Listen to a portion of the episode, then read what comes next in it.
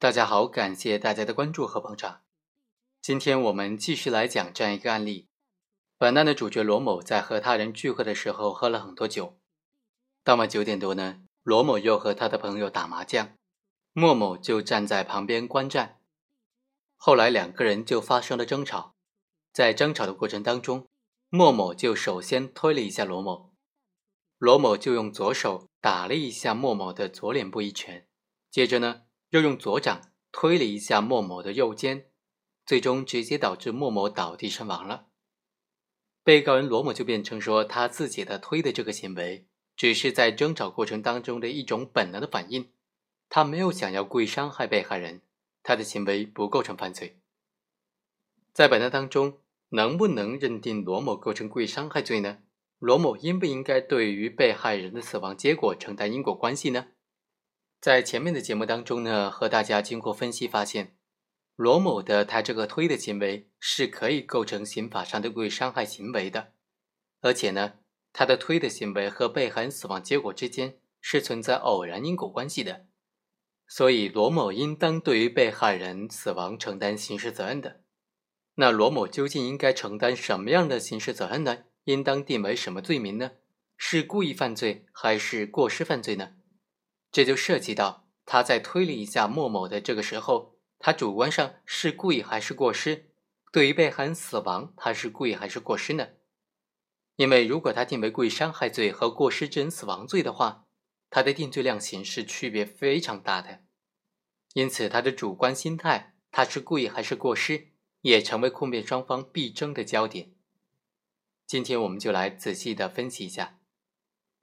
故意伤害罪呢，它的表现形式是非常复杂的，行为人具有伤害的故意，也有导致致人死亡的这种过失，所以合在一块就是故意伤害致人死亡了。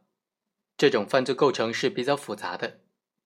这也就是刑法当中规定的混合的犯罪构成了。它的特点在于说，犯罪构成要件是重叠的，有两个客体、两个行为、两种罪过形式，并且这些犯罪构成并非是可供选择的，而是缺一不可的，都必须具备的。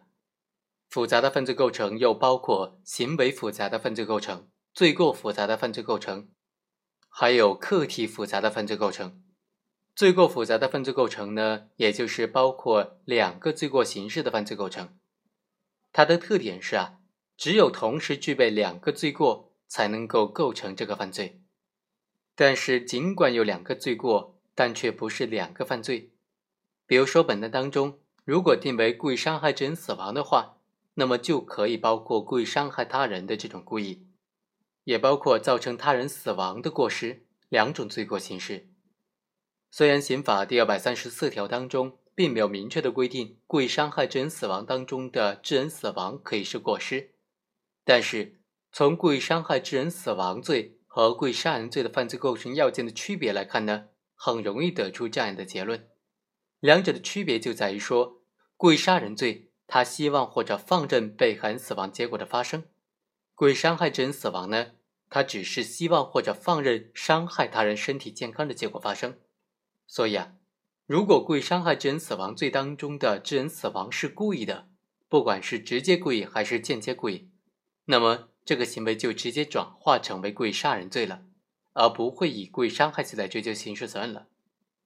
本案当中，被告人罗某在实施推的行为的时候，他对于危害结果的故意范围究竟是什么呢？这就要谈到两个人的平日的关系、犯罪的起因。打击的手段和部位等等因素综合判断分析了。本案被告人和被害人平日关系是比较好的，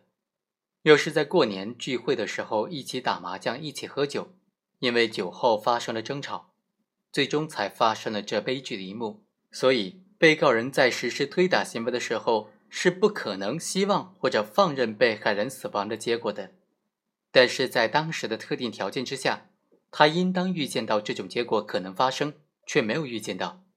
所以他对于被害人的死亡结果的发生是有过失的。被告人在推打被害人的时候具有伤害的故意，但是对因此导致被害人死亡的结果呢，却是过失的。这种复杂的罪过形式，虽然故意伤害所引起的危害结果轻于过失引起的这种危害结果，但综合整个案件犯罪构成来看呢，故意罪过是主要的，过失罪过是次要的，所以只能够根据罪过的形式确定为故意伤害罪。因此，本案当中对被告人应当是故意伤害致人死亡罪来定罪处罚。好，以上就是本期的全部内容，我们下期再会。